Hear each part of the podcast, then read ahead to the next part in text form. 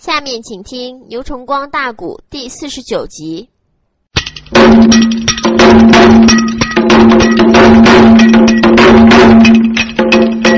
苗先生，两军阵前把话云，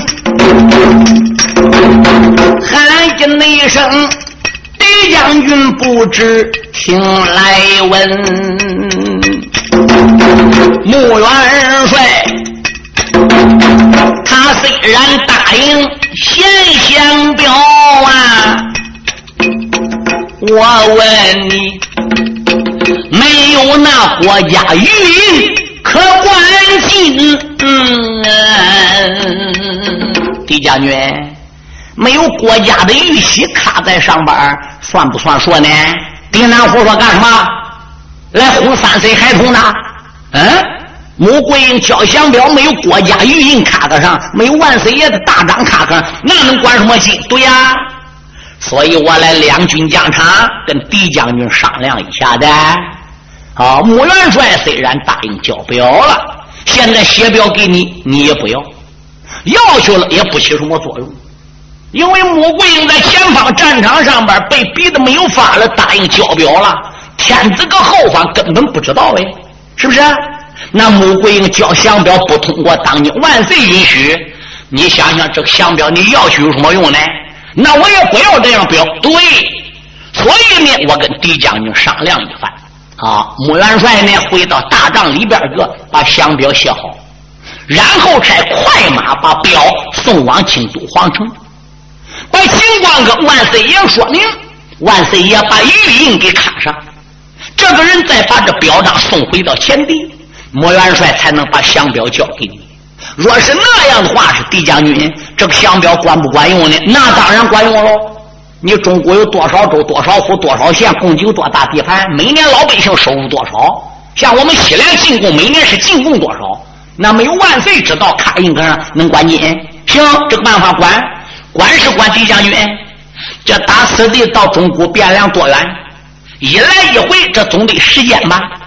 狄将军嘞，多是夺江山的，多是夺社稷的。你说报仇吧，杨文举也死了，杨怀玉也在你手了，你还真能把杨家老少杀的一个不留的？连你老师都叫你治死，对不对？仗打到哪天为好？嗯，什么时候能结束？光这样打又能行吗？你要把杨家将逼急了，跟你拼命，你本事再大，你杀敌兵一千，也得自死八百。双方都有损失，我看你。还是交降表给你为真，那你可能让我们一段时间，你不让一段时间不管。哈哈哈哈哈！苗老道，穆桂英他也有今天呐，怪不得搁后边跟你估计半天呢，就是商量这事的。对呀，穆元帅怕你不同意，话说回来也有点不好意思跟你讲。你说怎么好意思跟你谈这事儿？好。所以当中必须得有人拉场说和，对不对？嗯，狄南虎说好，那我跟太子商量一番吧。跟单云龙一商量，单云龙气坏了，嗯，答应是了。那现在俺都得定期限，多长时间到？如果在这限期之内不到，那我们就把杨怀玉给治死了。好，那你说吧，苗老道得多长时间？苗从善说：“从即日起算起，路程我计算过了。哎，速度再快的话是来回也得两个月时间。没有两个月时间不管呐。那既然如此的话是，就让你两个月口说无凭。你回去跟穆桂英讲，咱双方立字为据，管站住。苗老道，那俺得讲清，好，搁表彰上写明，是不是啊？”期限到了，他不交表了，或者降表不到了，杨怀玉我给他做成八瓣，不能怪我。管那老道说：“有条，在这期限之内，金南虎，你也不能嚷嚷你马快枪残，说来走马就来走马，说来要战就来要战，不能自欺欺人，赶尽杀绝。行，苗老道有一条，你跟穆桂英和众将讲，在这期间咱们休战，也不许随随便便进我山口，闹我大营，朝我金塔镇求。要有人朝我金塔镇跟前求了，叫我抓着了，粘成烂泥，不能怪我。管，就这样定了。苗宗山回来跟穆桂英商量，你说穆桂能能愿意叫人送信上京城，叫万岁搁降表上卡印吗？穆桂英不答应。苗宗然轻轻的一嘀咕一急眼，穆元帅嘞，这是缓兵之计，把他稳住。穆桂英说：“稳住了，期限到了又咋办？”苗从善说：“我这不来了吗？咱再想办法破阵呢。那也比现在拼强，也比怀玉在他手里边被困受罪强。条约定了有期限，总之他得怀玉稍微要松一点吧。那那既然如此的话，是写就写呗。列位，双方一句话，表彰立好了。”苗宗山到战场上边，双方换了个手续。哎，协约拿好之后，这才各自离开家场，回奔宋营。老太君一眼看先生不知听分晓，眼目前你从哪里到啊？”营中的事情可知分晓？哎，苗老道上前的一步忙施礼，把所有的经过往外描。老太君闻听叹口气呀，穆元帅又把先生喊一遭。先生啊，你虽然定下缓兵得计，到时候谁能和反贼论第一高？苗族良闻听面带笑。穆元帅不知，且听着，我定计把他来稳住，心里边早已想到了计条，要想人破开金塔阵，除非得一位美好。我宋营里如果没有这员将啊，到时候。难救出杨家那一颗好啊！桂英问破阵之人他是谁？老道没说，除非得怀心命好啊！杨怀兴跟随他义父学艺好啊！肩胛上还有扫云鞭一条，自打着盘山口险失踪去，到现在他在哪里摸不着啊？他命令立即差人把他找！这个阵图里来救他的兄长同胞啊！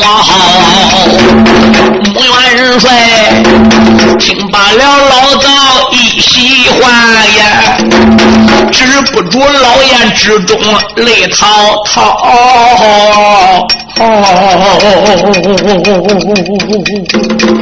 穆桂英又哭了。哎，别看他是一个要好的人、坚强的人，但是谈到了这一点，提到了杨怀兴。也不觉着鼻子一酸，流了泪啊！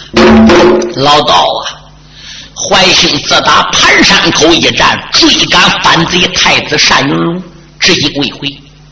上天在疆场，我见着单云龙，我也问你把我孙孙弄哪去了？他说不知道，没见着杨怀兴。杨怀兴追他的不错，他七拐八不转的地理熟悉，他把怀兴给甩掉。谁知哪去呢？我想。怀兴如果要合着的话，能不朝宋营来？能不打听俺杨家将打到哪里了？嗯，纵然他爹杨文广当初搁这了盘山沟没有正式认他，可后来也明知他是杨家后代了。嗯，怀兴考虑是凶多吉少啊！哎呀，穆元帅，话呀可不能说这样的绝对。要以我想凭怀兴的本事，存于多大的困难？也能顶得住。哎，没有人能把他置于死地。我考虑呢，他不会凶多吉少的，他能逢凶化吉，遇难成祥。还是差人立即找怀兴。怀兴道：“阵图就可以破，没有怀兴，想破阵就难。在宋营中众衙门这一大圈，所有的身上，我个个都考虑过了，只有怀兴来。那如果找不到怀兴咋办？我另做一盘棋下。你认为怀兴万万一怀兴被找到带来也破不开阵，又怎么办？老道说到时再说。”车到山前必有路，现在到哪一步走哪一步。那既然如此，好吧，大家用饭吧。饭用过了，穆桂英召集众将，谁个能领我命令出去寻找怀兴呢？老矮子曾杰、曾福生一迈步过来了。穆元帅，我领这个命令。哦，曾杰将军，你要去？对，你为啥要去呢？曾杰说：“一者。”对于西凉这个路线，我来回走的趟数多，地理比较熟。二者来说，我是部下将，一招就地，穿房越脊，百行万户，日行千家。那可以说，哎，我这个脚步比较快。三者来说，我从小是闯江湖出身，对于绿林道上各方面的规矩，我略知一二。因此，我要领令出去找怀兴，很有条件。比别人去强。穆桂英朝苗从善看看，苗老道点点头。哎，曾杰、曾福生寻找怀兴是个很好的人选，那就这样定喽，好吧？当天晚上，老矮子领令动身了。那几子干粮、三岁银两都带着，就不用说了。自打老矮子走后，穆桂英命人在大营中终日就是排兵。操兵演将，对，那可以说是养精蓄锐。一旦说孙孙怀兴要被老矮子找回来，那么此地的战争就要打响了。又不许随便进山的，又不许人随便去打阵的，两股邪约都已经定了。可是单云龙、狄南福呢？这一段日子也没随便来骚扰宋营。可是那个小矮子曾坤儿，搁大营里边个难受，心想他妈这朝天没有仗打，你说有多难受？我嫌骨子疼哎！俺爹啊，俺爹啊，你出去找杨怀兴那么长时间，怎么不回来的呢？你当初去找人，你怎么不把我带着？你能滚街爬坡，一高就低，穿房越脊，我不能啊！我这小毛比你老毛还能嘞！你不带我，我难受。反正那么长时间，早已经歇过来了。今夜他乃没有事啊。我朝这个通天岭山口里摸摸，说不定那么长时间没打仗了，敌敌将对金塔镇的守护已经放松了警惕。哎，我来个出其不意，攻其不备，进入宝塔镇，说不定啊，哎，还能把大表哥杨怀玉。给他救出来了，他怎么给杨怀玉喊大表哥？你望望，曾奎的亲姑母曾凤英是杨文广的二房夫人啊，吴金明是第一房夫人，杨怀玉是吴金明生，他亲表哥杨怀兴是曾凤英生。按照这了，杨怀兴、曾凤英这个关系，那他必然得给杨怀玉喊表哥喽，好。我看要能把大表哥救回来，那我不是奇功一件？他任何人也没对出，哎，这等于是无令出营。三更天夜行一换好，把自己一对混铁点钢脚给他带着，嗯，一般的暗器等等需要用的都拿着了，偷偷出营了，也没有小兵看见。从这个通天岭的。山头外一高一低，跟猿猴似的，他还不如闯进山口了。哎，时间不大，就摸到了。金塔镇的镇外边。有位，他借着淡淡的细光，仔细一看，宝塔果然分上下十三层，围绕宝塔周围那么一转悠，一看是十三层台阶，八个正门。这个正门不用说是按照前坎看阵，胜利坤的啊，底边宝塔大，上边宝塔小，一层小一层，一层小一层，小到最后闪出来个塔尖儿，再到塔尖上一望，果然有红灯。这个红灯白天看还不怎么样亮堂，能辨别出来，能看到灯。赶一到晚黑的红灯，比白天就更亮堂多了。没见到一兵，没见到一卒。心中暗想：敌人放松了，警惕性松懈了。那我不如干脆啊，上！小歪也想到这里，把头上稳稳，身上抖抖，腰中上上，你将自己的小底靴子么一提溜，纵身须就想上台阶。嗯，慢着，这个台阶上有没有机关呢？我两只脚扎到这个台阶上边会不会有事儿呢？嗯，罢了，台阶不是十三层吗？你撵我不走你这个台阶了，我直接窜你个塔上边去。他一伸手打自己刀囊中，把个爬墙锁拿出来了。哎，左手抓着爬墙锁最后的一头。右手坐在爬墙索后边这个线脖子上边，他右手开始用力的转，肉肉肉肉肉肉肉，右手一撒，啪，正好抓在第一层宝塔上边的塔檐子。他两手又逮了逮，试了一试，然后脚尖一点地，手一带劲儿，嗖。越过十三层台阶，两只脚蹬在宝塔底层的塔桥上面，两手只顾抽这个锁子，飞身，他还不如上头一层的宝塔呀！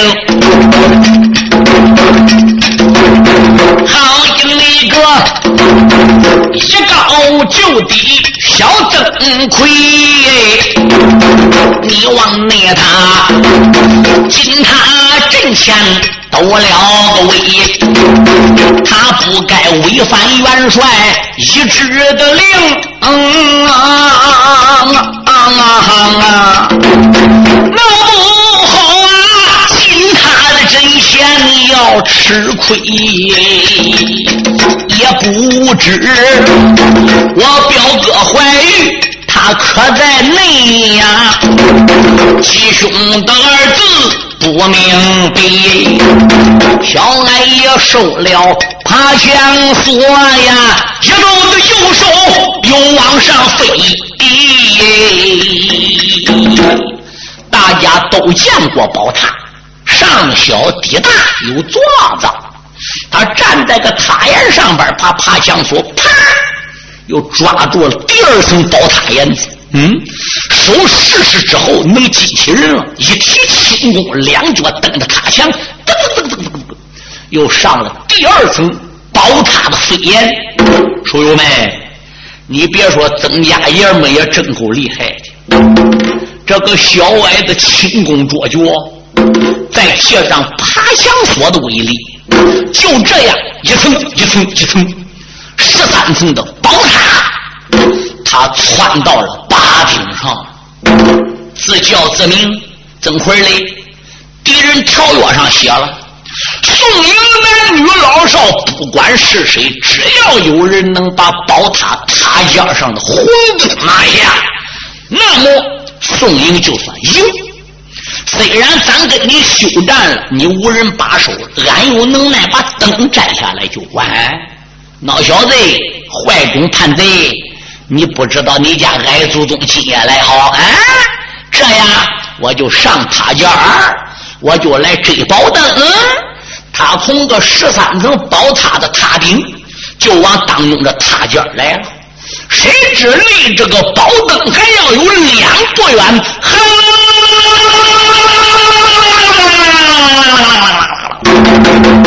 十三层宝塔里里外外的警铃响，警铃一响，俺也便知道不好，自己脚个踏顶，想必没注意拍到什么机关了。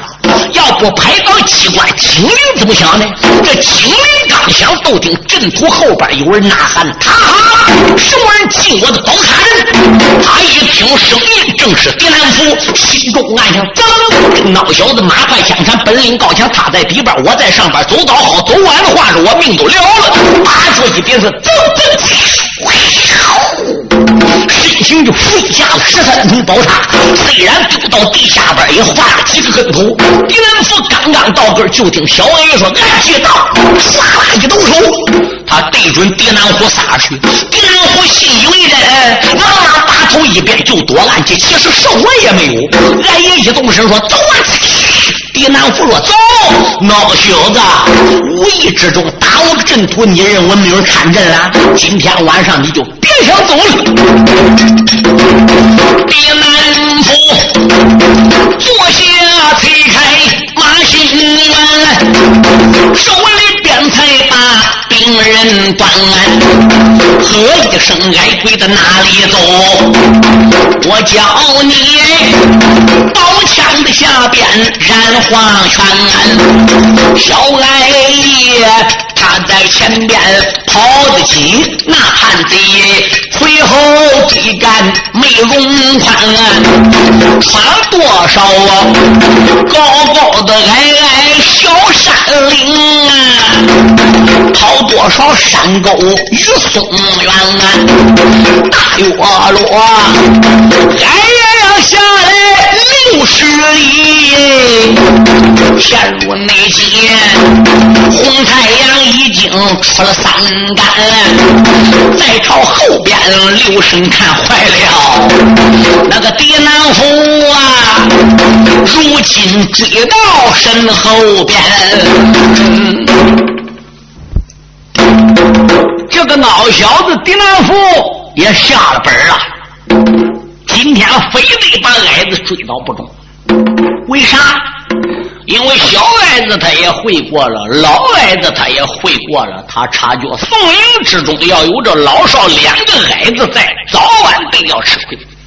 他这个部下功夫太好了，嗯，反正呢，我们先违反规矩，是你们呢先违我了，我把你弄死，你不能怪我。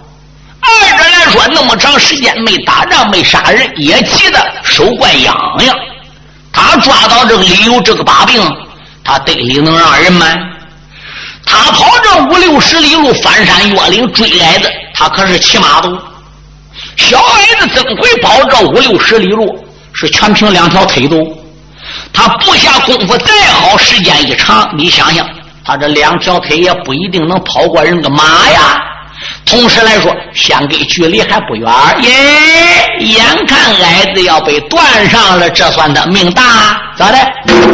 路旁的树上正好拴着一匹马，终身上下是青莹如银，漂亮，没有一根杂毛。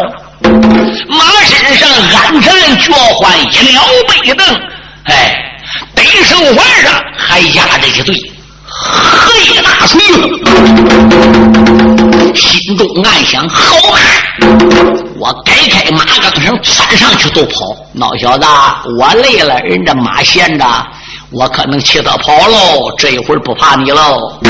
他伸手就来改马钢绳，刚刚要改，就听着树林里有人说话：“谁？为什么要改我的马钢绳？”矮子应声音一望望，哟，打树林里走出来一个小孩年龄只有十五岁，一身软罩衩，头戴插花裙锦，身穿锦绣花袍，腰勒五十一百带足蹬削底断腰，勒胯宝剑。哎，年轻人迈步走到矮子跟前，喂，你这小老头。怎么接我的马呀？你说当时候怎么说？喂，我说你这小矮子，你怎么改我这个马呀？嗯嗯，我我我想骑骑的，想骑骑的。这是你妈呀？嗯嗯嗯嗯，那不是的，不是你妈，你怎么到点也不讲个价，就要接钢绳，就要骑去？嗯，那那我不没有法了，我才要气的吗？没有法，谁逼你来接我妈刚生的？我妈拴个的休息的，哎，没吱声，你接我个妈，怎么你被逼？谁逼你的？矮子眼珠子一转，心中暗想：有了。我看这个年轻人长得不俗，又有这样马，又有这样锤，想必也有两下。我来个如此这般。哎呀，壮士啊，你有所不知啊，我我我身上带了很多的金银财宝。路过前边的高山，我我遇着山贼断路了，他把我身上金银财宝都给端去了。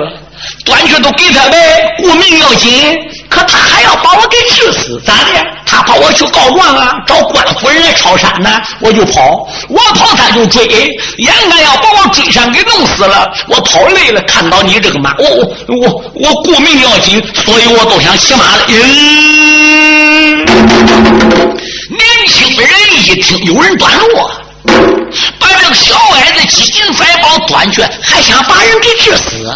哎，天下有这样不讲理的吗？自叫自明，俺娘经常交代我，练武之人路见不平要拔刀相助，要杀富济贫。既然这个小矮子遭了难了，山贼还要追他不让，那我得帮忙。哎哎哎，我说你这矮子，你别害怕，山贼搁哪里，我帮你们。你看，来了来了，屯屯。地南府马就到根儿了。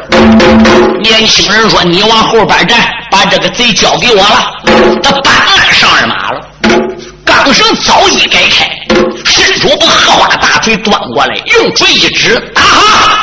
来只山贼，稍要前进。”地南府一听：“咦，我我我多会儿当过山贼的？”丁南府正在追赶英雄，这个路旁边冒出来一位小顽童，这个孩年龄十五岁，大小不过个东八东，鼻为中平，内为。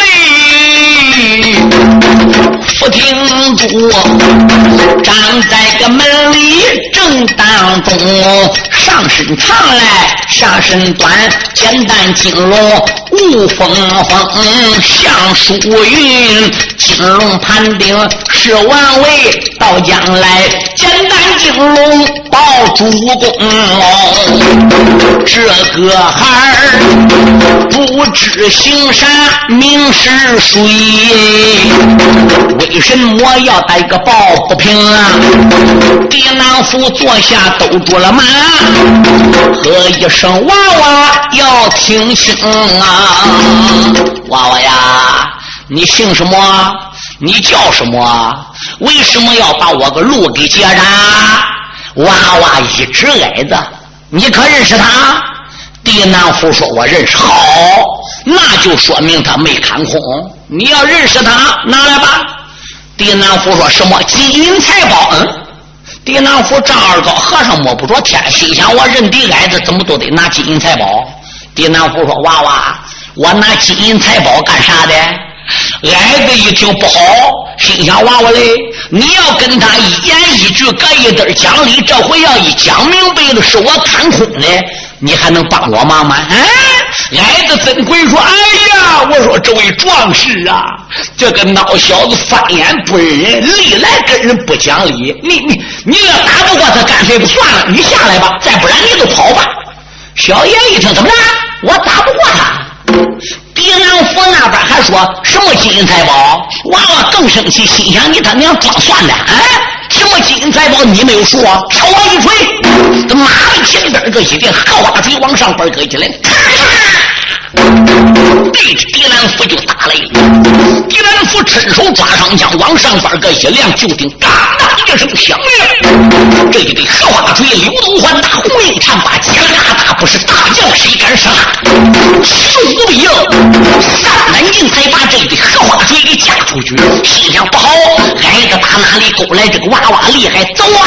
打那一拳？哗啦啦啦啦啦啦啦啦啦啦啦啦啦啦啦！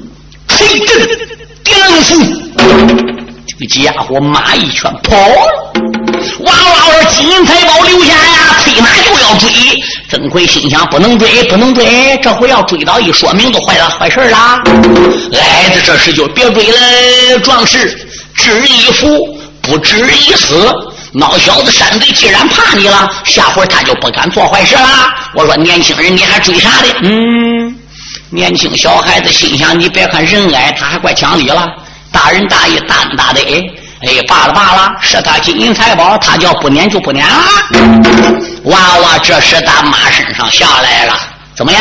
瞧我这一对水，俺也心想：乖乖，这一对水还真厉害，一招震败丁符。由此可见，他是本领高强，马快水产。我得打听打听，问问这个孩儿姓啥，名谁，家住哪里。我回到宋营，把这个情况向穆元帅演讲，看看元帅穆桂英还有没有办法命人登门拜望，能把这个娃娃给请出山。宋营里帮着咱。那时带地南府就不费难了。说哟，这个矮子智谋可广泛了。人说矮矮一度拐不好捉不好逮，这家伙就和那话。娃娃一问矮子说：“你看我这锤咋样？”矮子接着就说大拇指：“哎呀呀，英雄出少年呐！嗯，英雄出少年，你能比我大多少？”矮子说：“我不比你大多少，我也得比你大十岁八岁的，我都快三十岁了。哦哦哦，哎，对人点水之恩，应该涌泉相报。年轻人，你帮我打败了山贼，不知你上姓高明，先乡何处？”娃娃说：“啥意思？哎，过事了，我带点礼物，我好登门拜望啊！”哈哈哈哈哈！我说：“你这位将军呐。”不必客气啦，练武之人拔刀相助，路见不平见义为，这是应该的。何足挂齿不都是一锤的事吗？哎呀，我说年轻人，虽然是一锤之事，帮了大忙了。虽是一锤之事，你救我条命了。刚才你可看着呢？那家伙凶扑扑的，拿双枪啊，凭我两条小短腿要挨他追上一下头，我还能和？我这个命就是你救的，那那我怎能不问问你？今后我怎能不登门拜望？现在我要有金银财宝，现在我就报答你，现在我就给你。可可可是我金银财宝还得断了了。娃娃说道一声英雄。不必客气了，也别问我姓啥名谁了，你走你的吧，别啰嗦了。俺爷心中暗想：那不管，我非得给盘问清楚不可，不给盘问清楚了不行。他再三盯这个娃娃，要问人姓啥名谁住哪里。娃娃眼珠子一转，就说了：“问我姓啥名谁啊？对，那我先来问问你，你姓啥名谁？”你住在哪？嗯嗯嗯，哎呀，曾奎心想：乖乖，别看小，心眼不少，背后肯定有人教。他看我盯他半天，非问不可，他转过来问我了。罢了，我不如都说吧。不瞒你说，娃娃，我是大宋营里边一名战将啊啊！娃娃说：“你是宋营的？对，那那你姓啥名谁？”俺爷心中暗想：姓啥名谁？乖乖，我要说我姓曾，我叫曾奎儿。谁知道我个名呢？我没有多大名气，我得捡那个有名的说，一提天下人都知道的。你问我，哎，哈家，告诉你吧，我是杨家将啊，人送外号叫玉面虎，我叫杨怀玉。啊！娃娃说：“你是玉面虎？”对呀。娃娃转脸对那边喊了：“俺娘，快来呀！我见到俺爹了，俺爹来了。”小俺爷一听，爹来了，把我当成爹了。我这保是他娘家名啊，这回要来，这这这这怎么搞的？我得想办法跑啊！这小恩也害怕了，话没说的，就听那边有人喊：“啊！你真见到你爹了吗？”小恩假名啊，这是哪号？马身旁惊动小顽童。这个孩听说他是杨怀玉呀，脸茫茫，又把母亲喊一声啊。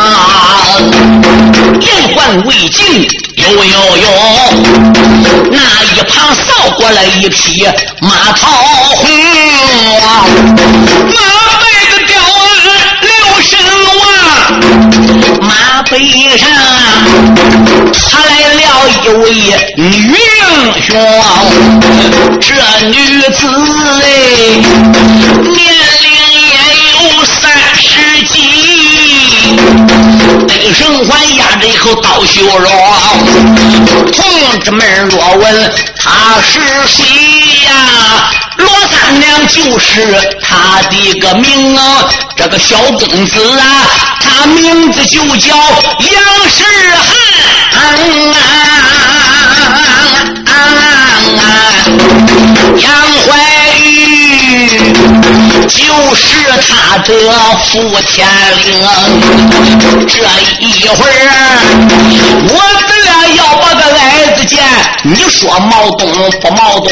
说有问，你若问到底怎么样啊？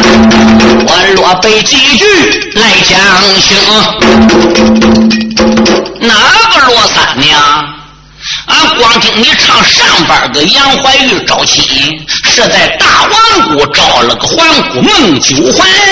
这这怎么一下又冒出来个罗三娘？这儿子杨世汉都那么大了。书友们，小五虎征西这部书是在下边，火焰合兵这一部书是在上边。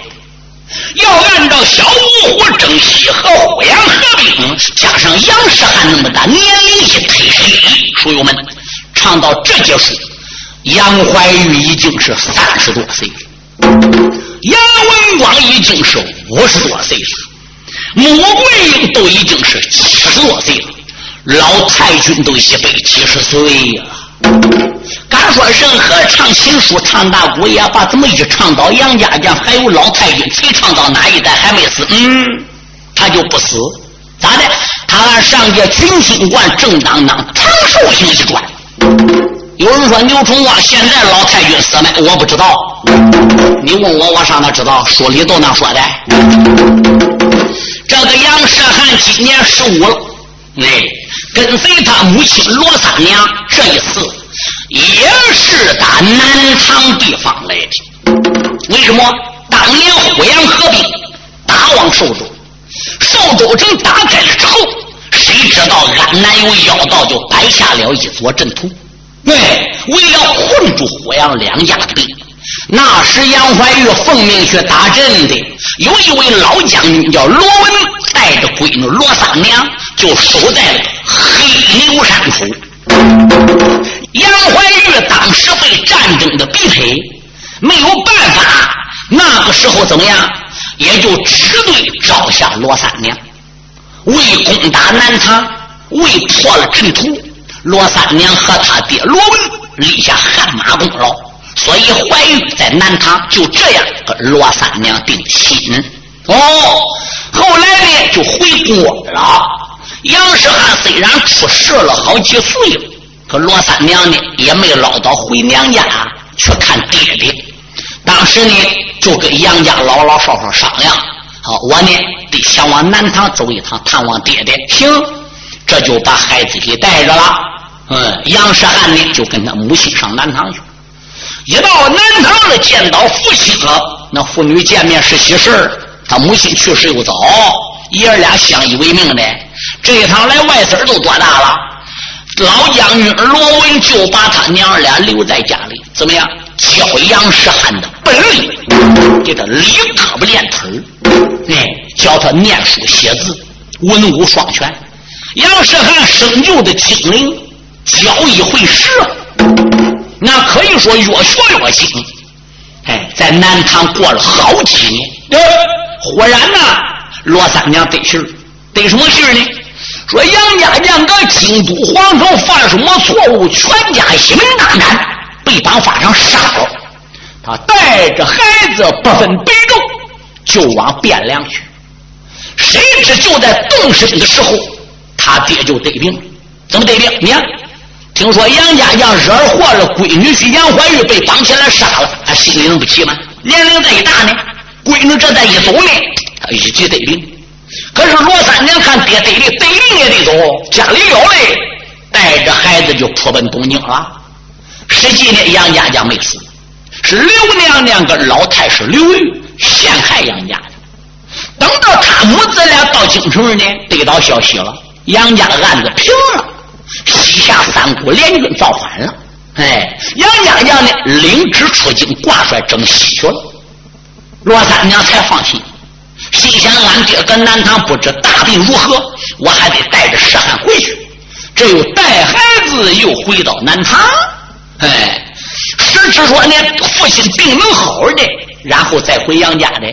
谁知老英雄罗文一病不起，三娘就得搁家里伺候他爹。最后终于年龄大了，病重了，老人死了。罗三娘给爹的丧事办完，守孝三年。然后才带着杨世汉离开了南唐地界。一打听杨家还没有回来，心中暗想：干脆啊前往西夏找去吧。所以呢，他们母子俩才动身赶往西凉地界。这一天正往前走，累了。哎，当时候呢，他母亲罗三娘都说：“儿啊，什么事？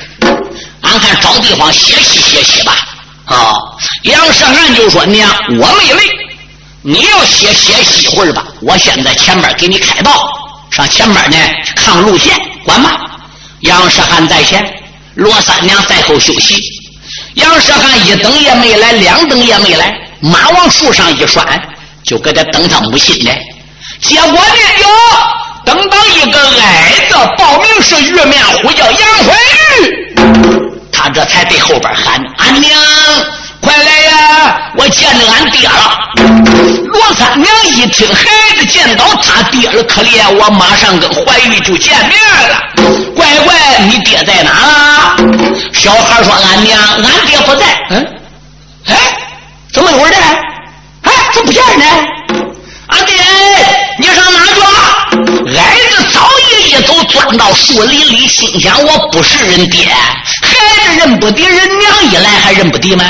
我要跟杨怀玉一比，我还有个人熊样吗？你说人我冒出个人男人的人来能拉倒？跑路！这个家一四溜钻树林里去了。罗三娘说：“乖乖，你爹呢？你爹呢？俺娘，俺爹，俺爹刚才还搁这的嘞。乖乖，你真贱！你你看他报名是玉面虎杨怀玉，这还有假吗？儿啊，什么事？”看起来你爹肯定是在前方军委啊，可能有军机大事急等回去。走，咱们宋营里边见你爹去。